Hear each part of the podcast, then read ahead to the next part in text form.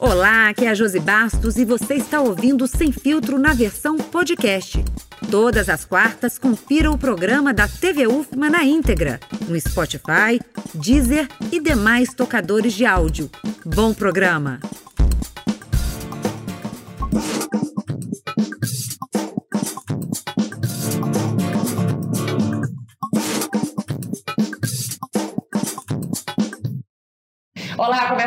Mais uma edição do programa Sem Filtro, um espaço que traz personalidades de destaque para uma conversa sem filtro aqui na TV UFMA. Para este debate, convidamos pesquisadores e jornalistas de diferentes veículos de comunicação. O Sem Filtro é um espaço de diálogo, de ideias, agora com um formato diferente. Nossos entrevistadores e convidados estão online para participar deste debate. E você pode conferir este programa no nosso canal do YouTube e nas mídias sociais pelo link que aparece aí na telinha. A nossa entrevistada de hoje é a juíza Sônia Amaral. E antes do debate, a gente vai ver um rápido vídeo sobre a sua trajetória. Vamos lá! A juíza Sônia Maria Amaral Fernandes Ribeiro é graduada em Direito pela Universidade Federal do Maranhão. Tem pós-graduação no curso preparatório da ESMAN, especialização em magistério superior e curso de mestrado em políticas públicas e em ciências jurídicas acumula experiências nas seguintes funções: de advogada da Assembleia Legislativa do Estado, juíza de Direito do Maranhão, bem como professora de processo de execução civil da Faculdade Santa Terezinha. Foi juiz auxiliar da Corregedoria Geral de Justiça nos períodos de 98 e 99, 2004 e 2005 e no período de 2008 e 2009 e atuou como coordenadora da Casa Abrigo de São Luís entre os anos de 99 e 2001, coordenadora geral dos Juizados Especiais do Estado, presidente em exercício da Associação dos Magistrados do Maranhão e vice-presidente da Associação dos Magistrados Brasileiros. Foi titular do 7 Juizado Especial Civil e das Relações de Consumo da Comarca de São Luís presidente da Cooperativa de Crédito da Magistratura, do Ministério Público, dos Defensores Públicos e Procuradores do Estado no Maranhão, juiz auxiliar da presidência do Tribunal de Justiça do Maranhão, juíza coordenadora do Planejamento Estratégico do TJMA e atualmente é titular da décima Vara Civil da Comarca de São Luís do Maranhão. E os jornalistas convidados para a entrevista de hoje são Daniela Bandeira, coordenadora de jornalismo da TV Band, e Marcos Saldanha, comentarista político da TV Guará. Primeiramente, sejam todos bem-vindos. E eu vou então começar com a primeira pergunta. É, doutora Sônia, a gente vai falar um pouquinho agora sobre a sua atuação em combate à prevenção da violência doméstica. Sabe-se que o maior tempo de convivência com o agressor é crucial para alimentar esse ciclo aí de violência. E em tempos de isolamento, de pandemia, esses ambientes fechados de atendimento podem piorar ainda essa situação, né? Como é que a gente pode garantir mais acesso às redes de apoio a essas pessoas? Josi, o que você fala é uma realidade. Realmente, o período de crise pandêmica que ainda vivenciamos até hoje, ele, ele agravou esse problema da violência doméstica. E não se trata de um problema que se resume ao Brasil ou países menos desenvolvidos. É, a Anistia Internacional publicou há coisa de um mês o seu relatório anual, que, a, é, é, que do período, referente ao período de, do ano de 2020 do ano de, e, peri, e parte do ano é, vigente, e nesse relatório fica claro que a violência doméstica, a violência contra a mulher e a violência doméstica, né, que são coisas diferentes, aumentou em todo o mundo países ricos, países pobres, todo mundo houve um acréscimo acentuado de número de violência contra as mulheres, né? E o Brasil, infelizmente, também os números não são bons. Agora, como solucionar isso, Josi? É, são várias as possibilidades. Uma delas que eu acho muito interessante, porque muitas dessas mulheres que se submetem a uma relação dessa ordem o fazem por questões econômicas, por não poderem se manter, por, por, por serem sustentadas por seus companheiros e maridos, muitas dessas mulheres, em alguns outros lugares, estão sendo acolhidas em é, imóveis alugados pelo poder público, que eles chamam de é, aluguel social. Né? Então, você tira aquela mulher da situação de risco ou daquele espaço de risco, melhor dizendo, e coloca no imóvel com seus filhos. A outra possibilidade são as casas-abrigos, que ficou uma, uma situação mais complicada, mas estão funcionando, a nossa está funcionando aqui no Maranhão, que também é, é, algo importantíssimo de se ter em toda parte. Né? Infelizmente, temos poucos ainda. Temos no Maranhão, temos em São Luís, temos em Imperatriz, é, algumas outras localidades já começam a pensar em ter casa. É, é e, e o mais importante, também, ou não menos, é que a, o poder público, no seu poder de repreensão, funcione. No meu segundo mestrado, eu fiz o, o, a minha dissertação foi da seguinte ordem: responsabilidade civil do Estado por omissão em face da Lei Maria da Penha. E qual era a minha preocupação e qual é a minha preocupação agora? A lei é uma lei muito bem construída. Falam os, os muitos que só perde para a legislação da Espanha, que seria que teria mais instrumentos. Mas, enfim, a Lei Maria da Penha é uma, uma obra legislativa de muito bom, muito bem construída. Mas ela precisa, como qualquer lei, ter efetividade. E a efetividade, quem dá, é o poder do Estado.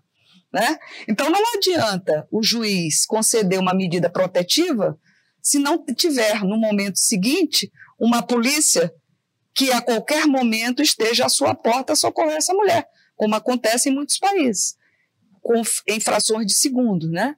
Então, é, essa efetividade também do poder público, do poder executivo, é importantíssimo que seja eficaz antes da pandemia e mais ainda agora durante a pandemia.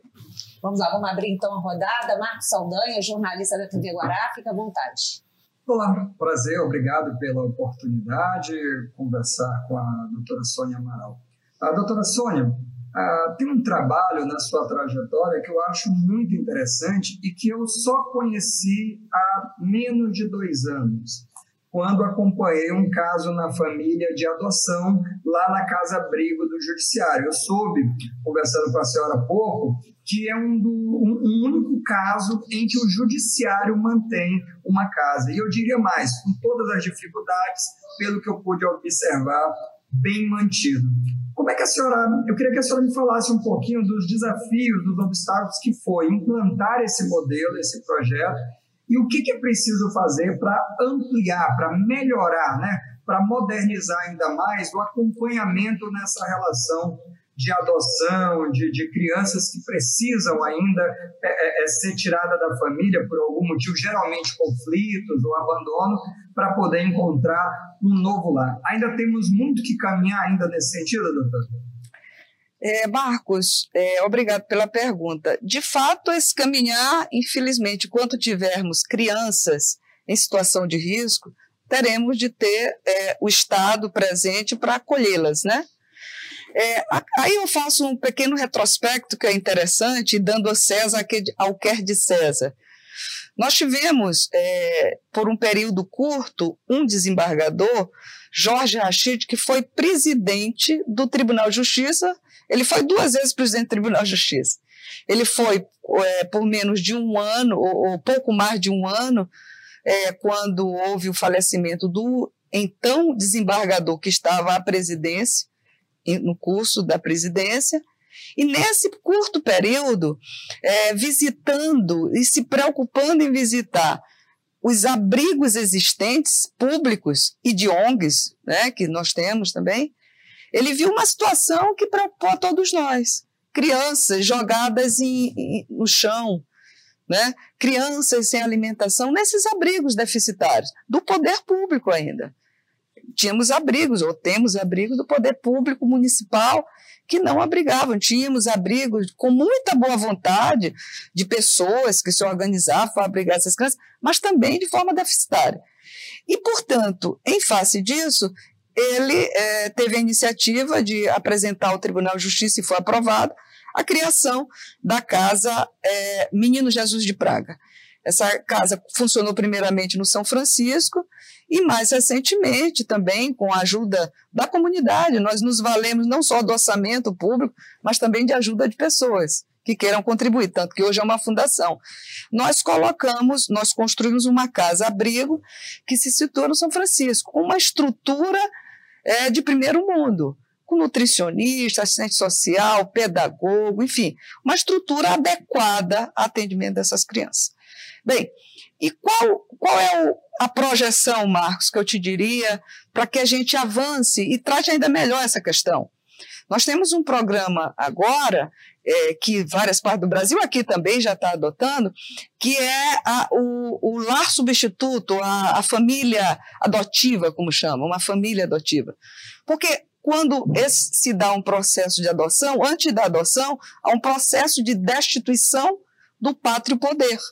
E esse processo demora um pouco porque ele é sensível. E por conta disso, nós, é, é, nesse projeto, ao invés de levar para o abrigo, podemos levar para uma família que tenha interesse de adotar aquela criança, né? E aí ela vai ficar num espaço de família, de contato com outras pessoas de família, familiares, e não funcionários que, por mais bem intencionados que sejam, por mais vocacionados que sejam, não é mesmo espaço de uma família. Daniela Bandeira, jornalista da TV Band, fique à vontade. Olá, muito obrigada pelo convite. É um grande prazer participar mais uma vez do programa. E a minha pergunta é direcionada para um desafio que nós todos estamos tentando, então, superar esses desafios que foram colocados a nós, que são os limites tecnológicos, inclusive para o próprio judiciário, acho que sabe que teve um planejamento para se reorganizar para esse atendimento. E em tempos de pandemia, a senhora até já falou recentemente sobre esse assunto. É, como é que a senhora tem avaliado, então, o judiciário dentro desse cenário de pandemia e tendo, ao mesmo tempo, que se reinventar, inovar, inclusive? Daniela, é, nós estamos é, fazendo duas coisas. Nós estamos dirigindo o avião e trocando as peças ao mesmo tempo. É isso que tem acontecido. É, nós já vínhamos trocando essas peças, nós já vínhamos pensando em trocar todo esse esse, mas vínhamos fazendo com as possibilidades financeiras e que o tempo é, é, é, nos permitiam. É, nós vimos do processo de virtualização dos processos que não é de agora. Só que quando a pandemia começa, os processos todos, como é o, necessário, não estavam digitalizados. E aí foi necessário fazer parcerias. Hoje, não sei se vocês sabem, mas no, no, no complexo prisional, as mulheres presas, elas estão digitalizando os processos, sendo remuneradas para isso. Né? Todos os processos estão sendo, estão sendo digitalizados no complexo prisional tem essa ação que, se, que acontece no complexo prisional feminino aqui em São Luís, mas em outros, em outros lugares, em outras comarcas do Maranhão, os juízes também, com essa orientação, têm firmado parcerias com os complexos prisionais locais para digitalizar. Então, esse é um processo em curso que está bem avançado. Uma outra coisa que foi feita agora pelo Poder Judiciário, que também vai somar e que podia ter sido feito, mas também foi atropelado pela pandemia e, e, acabou que a gente teve de correr atrás, é um laboratório de inovação. Hoje nós temos um laboratório de inovação pensando esse judiciário diferente. Então, você, por exemplo, é, nós temos, só um exemplo para ficar, para melhor entendimento. Nós temos, desde do, do, do, da edição, da aprovação da lei é, do Código de Processo Civil, que é de 2015, é, a possibilidade de, do tribunal, de, de um tribunal STJ, o Supremo e o próprio tribunais locais, é, analisarem uma questão que fez volume, digamos assim, e firmar um precedente qualificado, em que todos os juízes terão de seguir. Quando há uma afetação de um processo dessa ordem, é, todos os processos que estão em curso sobre aquela matéria são suspensos são suspensos até o tribunal julgar, Supremo, STJ ou tribunal local julgar, e na hora que ele julga, aquela decisão vai valer para todos os processos. E veja a dificuldade. Nós temos é, cada unidade 5 mil, 6 mil processos, e para identificar quais aqueles se aplicam àquele precedente. Então, nós estamos trabalhando em ferramentas de inteligência artificial para que isso seja feito de forma automatizada. Isso é uma grande coisa. Sim, vamos falar mais de tecnologia no próximo bloco? A gente volta já já. Você está ouvindo Sem Filtro na versão podcast. Estamos de volta com Sem Filtro e a nossa entrevistada de hoje é a juíza Sônia Amaral. Destaco também a participação dos jornalistas convidados para este debate e você pode conferir este programa no nosso canal do YouTube e nas mídias sociais que aparece aí pelo link na sua telinha. Bom, eu vou continuar falando sobre essa questão da tecnologia. É... A senhora tem expertise nessa área de gestão também, né? E como é que essa expertise aliada à, à, importância de formação dos servidores da justiça tem colaborado, avançado na questão da modernização do Tribunal de Justiça aqui do Maranhão? Bem, Josi, nós, judiciário, prestamos serviços. Serviços esses que, basicamente, é fruto de um trabalho do intelecto. Né? Nós não temos outro propósito a não ser essa, essa performance. Pois bem, o planejamento que você fala, de questão de gestão, ele passa também eh, vários campos, né? Nós temos vários campos. Nós temos planejamento desde 2008 no Tribunal de Justiça. O CNJ é, é, estabeleceu em 2009 a obrigatoriedade de gestão profissional, mas nós já temos isso desde 2008 e eu tive o prazer e a honra de fazer o primeiro planejamento, ou estar à frente do, do primeiro planejamento estratégico do Tribunal de Justiça.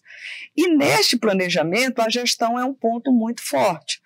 A escola da magistratura que nós temos aqui no Maranhão e todas as outras que existem no Brasil, hoje elas não só for, formam juízes, formam no sentido de capacitação contínua, ela também forma servidores. Ela está sempre investindo no quadro de servidores pela emenda constitucional 45, nós temos de ter um nível de 20 horas é, aula né, por semestre. Então, os juízes estão em, em, constante capacitação e seus servidores também, o tempo todo. E isso não parou em tempos de pandemia. Isso tudo foi feito por meio virtual e nós estamos tem mestrado hoje.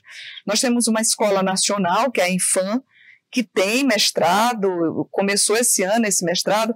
Então, nessa questão de capacitação para tecnologia, isso é, são cursos constantes. Por exemplo, para você entender, nós adotamos, eu creio que em 2009 por aí, o PJE, programa, é, é, o, o, o, programa de judicial, né, do processo judicial virtual. E isso tudo foi objeto de treinamento. Os juízes foram todos treinados, os servidores foram formados para usar o sistema. Não tem como, né? Então, todos os nossos sistemas são precedidos de muita capacitação para uso deles de forma adequada. Hoje é uma realidade para a gente. Marcos, fique à vontade. Muito bem, doutora. Tem uma questão que ela é muito atual e que o judiciário tem sido alvo de vários questionamentos, inclusive uma parte da, da opinião pública, uh, talvez muito ligada ao presidente atual, ele, é, ele tem sido direcionada a fazer críticas, sobretudo ao Supremo, né? Porém, a minha pergunta para a senhora é exatamente essa: como é que a senhora vê esse momento do, do, do, judiciário, em que a gente vê uma judicialização na política, quer dizer, essas demandas judiciais da política, né, a senhora esteve no Tribunal, inclusive, eleitoral, mas também uma politização do judiciário. Como é que a senhora vê esse momento que a gente vive, essa polarização toda, e o judiciário com esse papel todo de tentar equilibrar, mas às vezes também sendo levado no bojo desses processos de corrupção e tudo mais? Ô Marcos, é, o, o nome do programa é, é Sem Filtros. Agora, infelizmente, eu tenho de ter filtros nessa resposta, porque eu tenho uma lei de organização da magistratura que me impede de até falar algumas coisas que penso por questões, obviamente, naturalmente é, desejáveis para o magistrado que tenha certa compostura, né? Mas, de, em linha geral, o que eu posso te falar é que essa judicialização, ela não é, é de agora, primeiro, ela vem com a Constituição de 88, que dá um protagonismo para o Poder Judiciário muito grande, né? Por que, que o Constituinte fez isso? talvez com medo de novos abusos, nossos regimes autoritários e ter um judiciário fortalecido para enfrentar essa situação. Creio que foi esse o propósito, né? Mas quando você olha para outros países também, você percebe isso. A gente viaja, a gente discute a gente percebe. Eu, eu fiz meu mestrado em Portugal, um segundo mestrado que eu fiz já em ciências jurídicas, e também lá o debate está na, tá em curso, né? Há também uma judicialização nesse sentido. O que, que acontece? O nosso judiciário, e já falam em mudar isso, e eu, e eu sou favorável, viu? O nosso judiciário, é, por construção constitucional do judiciário como todo, ele não pode não dar uma resposta. Né? Isso é uma construção constitucional. O judiciário tem de dar respostas. Ele não pode não dar uma resposta. E já falam em modificar essa visão, porque, de fato, certas coisas são de políticas públicas. Né? Eu acredito até que temos mecanismo para não entrar nessa seara. E eu acho que seria de bom tom, ser ponto é, é, particular meu e de muitos colegas, eu acharia de bom tom que certas coisas da política pública, ou resolvidas no parlamento, não fossem, se judicializada, fossem é, estabelecido a, a, a não participação do judiciário na decisão. Isso é um ponto de vista meu. Apesar de que, volto a lhe dizer, o modelo permite essa, essa interferência. Mas eu acho que, em nome da separação dos poderes, do qual sou tributária, do qual entendo é, ser muito adequada, a construção de Montesquieu me parece muito atual e que funciona, e por ser defensora dessa construção de Montesquieu, eu acho que o judiciário podia se reservar um pouco mais e não entrar usando uma, uma frase mais popular nessa bola dividida. Mas na verdade é que nós estamos sendo provocados o tempo todo. Sim. Daniela Bandeira, por favor. Eu vou voltar ao tema aqui que a gente começou, falou sobre violência doméstica sabendo que a juíza ela tem vários estudos em torno, né? É, e falamos aqui sobre pandemia e a violência doméstica. E a gente sabe da deficiência da é, mulher chegar até o ponto e fazer denúncias e conseguir manter aquela denúncia. É, o medo de talvez ficar sem a renda, porque o principal ainda é, é gestor, é, é o é o marido ou é o agressor. É, nesse tempo agora, nesse momento agora, a gente no mês de maio, a gente percebe que o, o Brasil, o Maranhão, ele tem avançado nessas questões? Olha, eu acho que sim. Nós temos, é, existe uma interação muito boa, e isso é importantíssimo.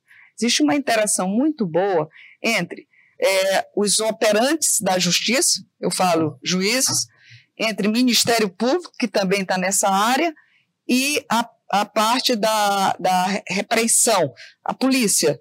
Existe uma, uma, uma interação muito grande e foi se buscando nesse processo pandêmico é, soluções, claro, meio virtual, para não deixar essa mulher na mão. Nós temos programas que a justiça, em parceria, e eu falo aqui da doutora Samira, da doutora Lucelena, que elas é, elas, elas cooperam diretamente e, e é do executivo, que é capacitar essa mulher. Muitas não têm menor capacitação. Essas que você fala, que se mantém numa relação de violência sem poder correr porque não tem condições de sustentar seu filho, hoje em dia são objeto de capacitação por programa levado a efeito na delegacia, pela Secretaria da Mulher. Então, isso são coisas que são muitas coisas. Não dá para dizer assim, vamos resolver com a lei. Não vai resolver.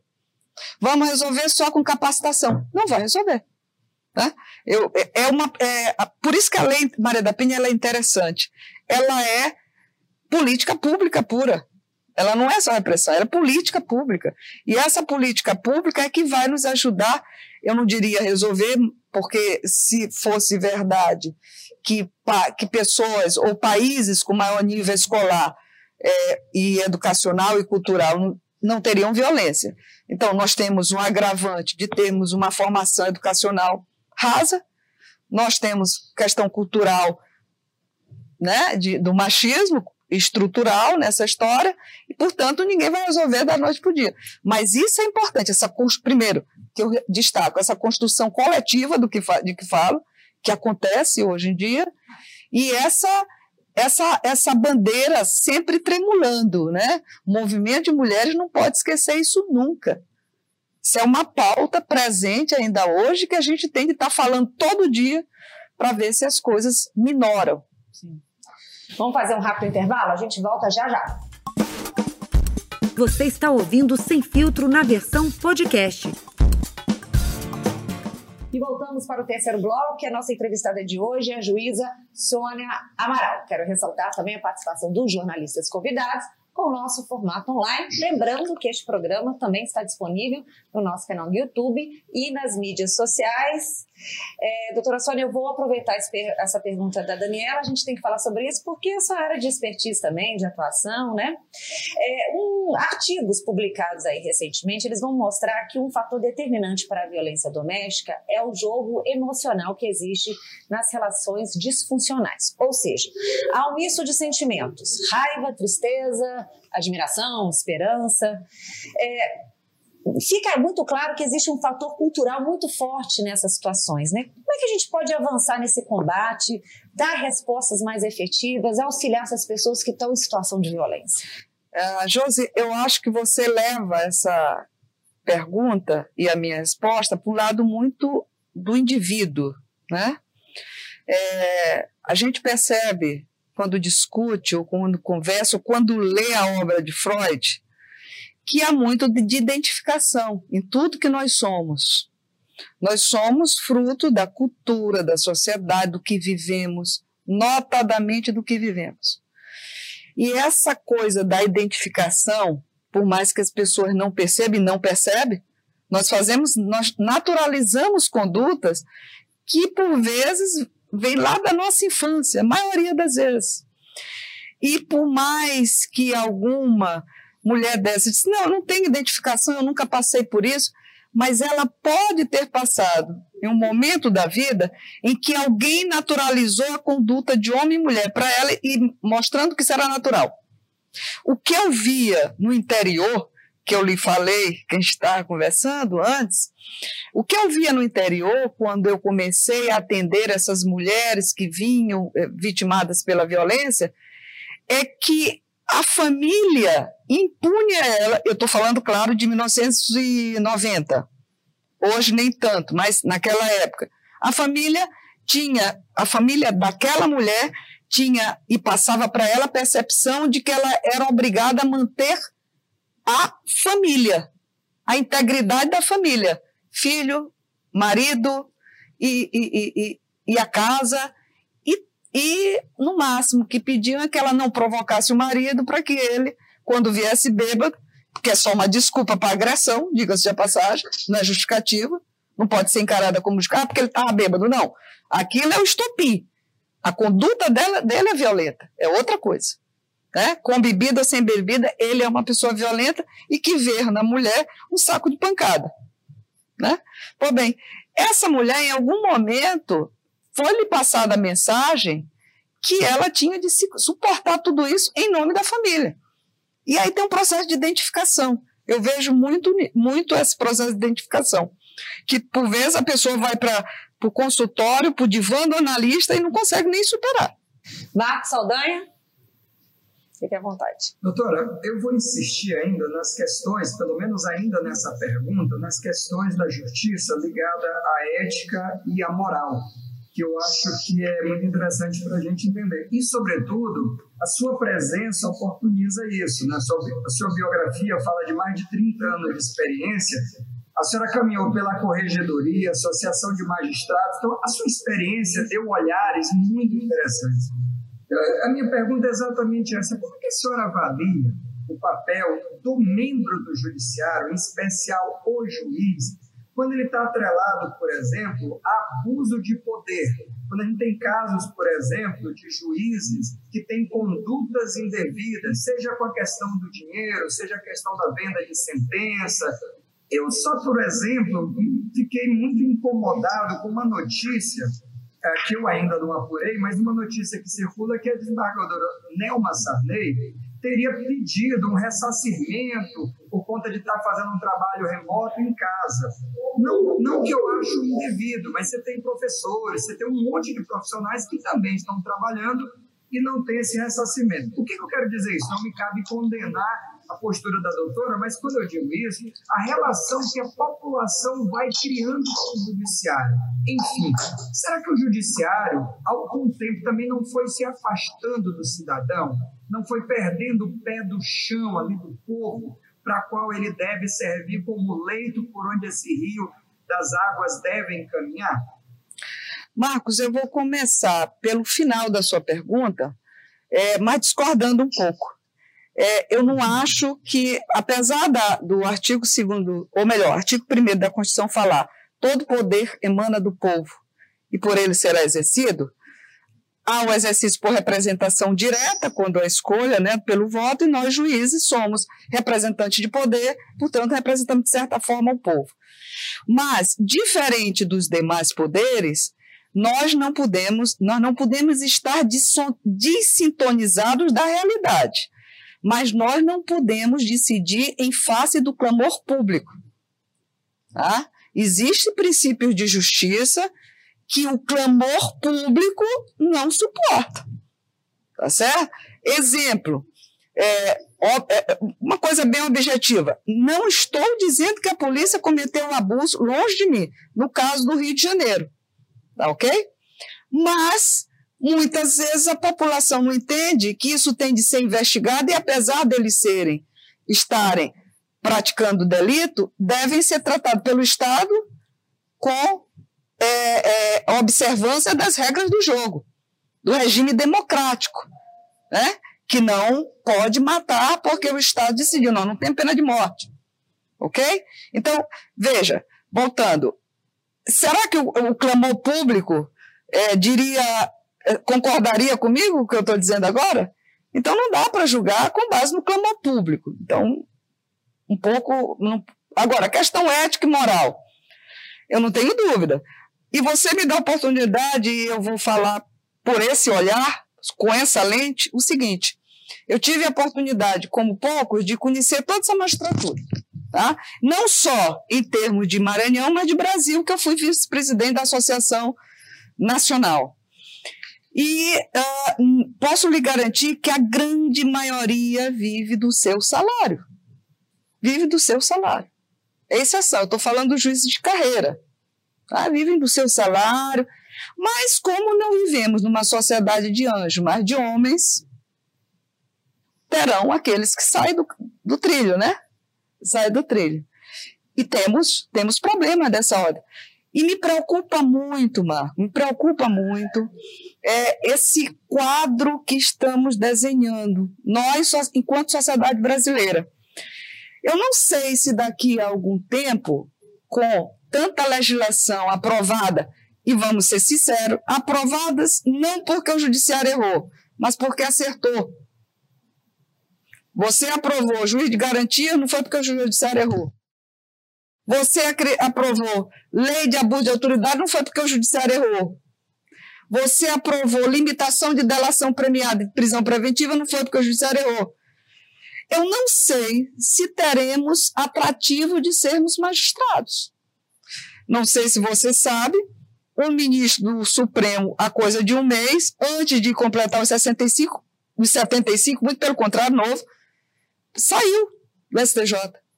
Outro ministro essa semana também está saindo do judiciário. E eu vejo uma certa preocupação de alguns juízes, porque de fato há um ataque ao judiciário. Verborragia, poder público de modo geral, governo, é, com ataques verborrágicos. Nós temos ataques com ameaças, ou não seriam ataques, ameaças com legislação punitivas.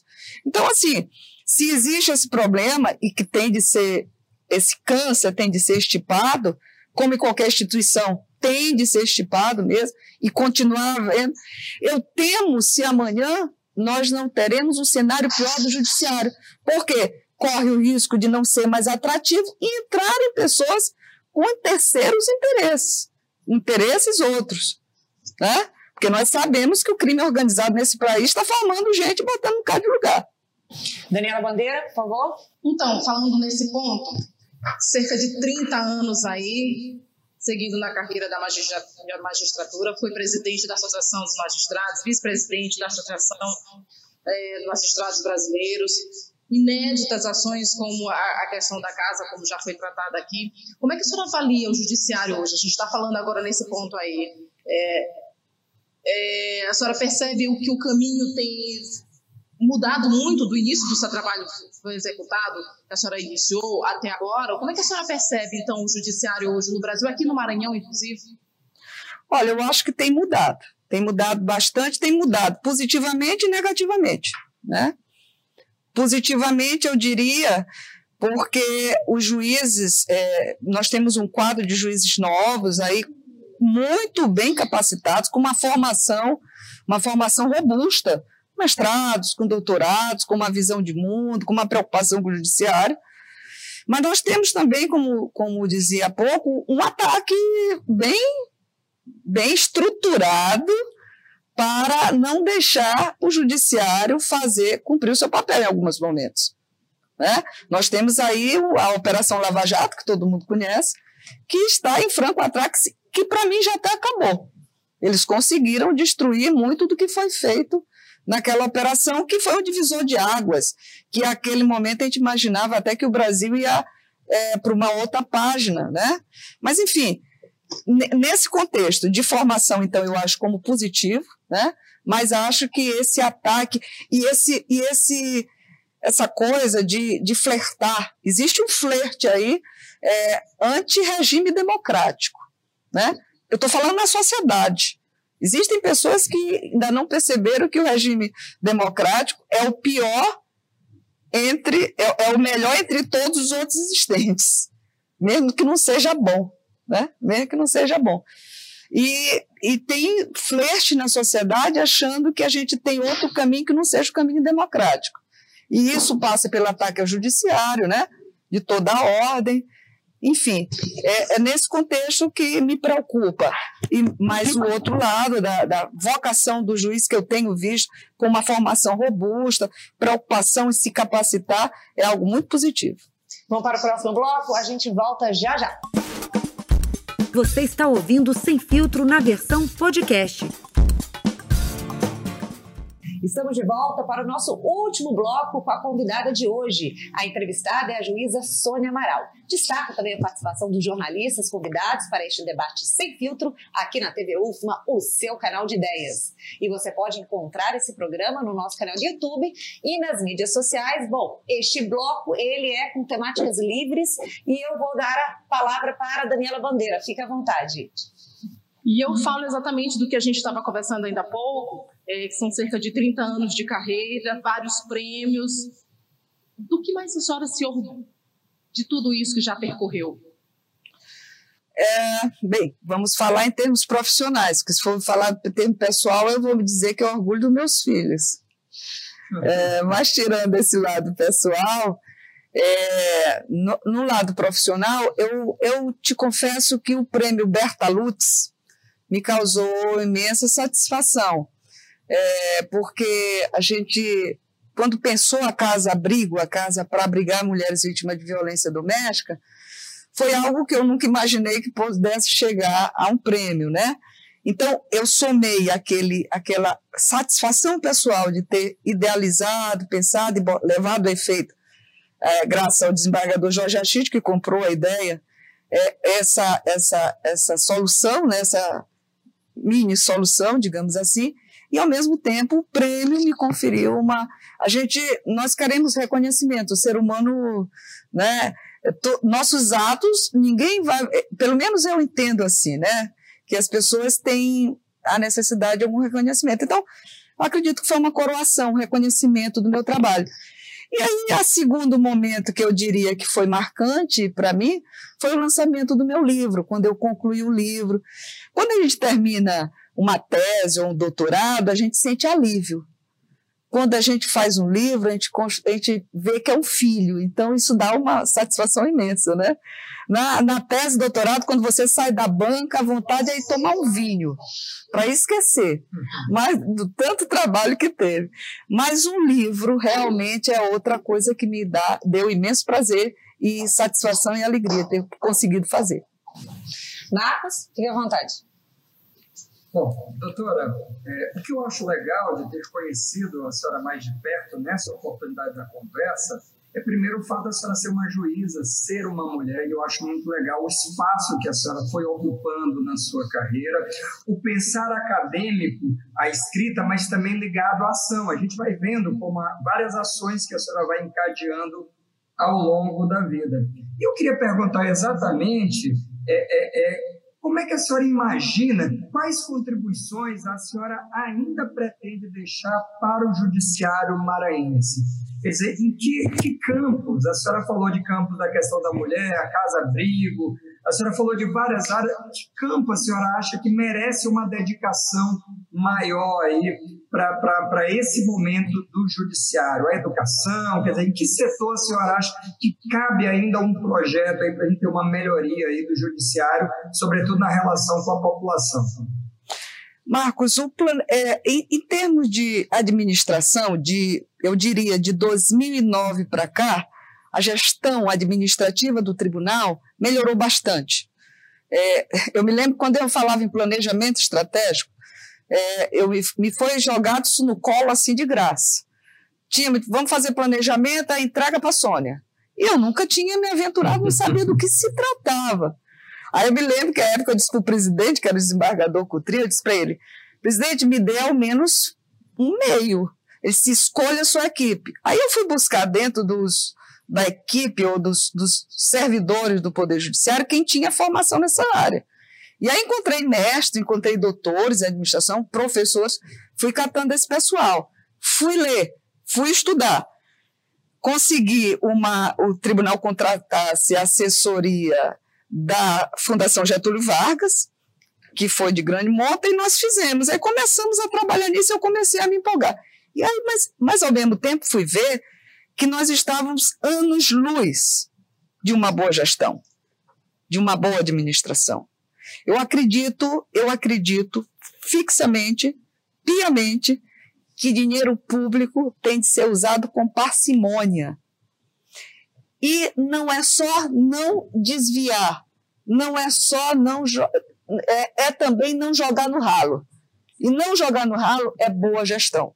E, portanto, Marcos, respondendo objetivamente, ainda se tu me perguntasse, se a gente tivesse mais tempo, e eu fosse elencar tudo que eu gostaria ainda de fazer, a gente não ia terminar. Até porque eu digo, eu digo que eu nunca vou sair da, da, da, da, da faculdade, né? Como aluna. Adoro estudar. Ah. Então, ainda tenho três faculdades para fazer. Mas, no mínimo, né? Vou ficar velhinha estudando. Em termos de judiciário, eu diria muita coisa ainda, mas eu acho que melhorar cada vez mais a gestão, profissionalizar, ter essa preocupação de melhorar o, o, a administração do gasto público me é uma coisa muito cara e que eu gostaria de contribuir bastante ainda com o Tribunal de Justiça. A gente vai falar isso numa próxima edição, num próximo programa, com certeza. Bom, chegamos ao final do Sem Filtro. Eu gostaria de agradecer a participação da juíza Sônia Amaral e dos jornalistas convidados para o programa de hoje. Marcos Saldanha, da TV Guará, Daniela Bandeira, da TV Band, muito obrigada. Juíza, por favor, suas últimas considerações.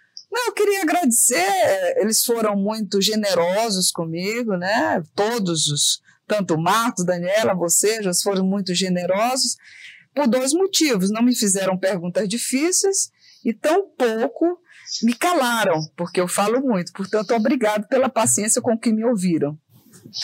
Tá bom? Então, mais uma vez, obrigada pela participação dos jornalistas. O programa fica por aqui e eu te espero na próxima edição. Até lá!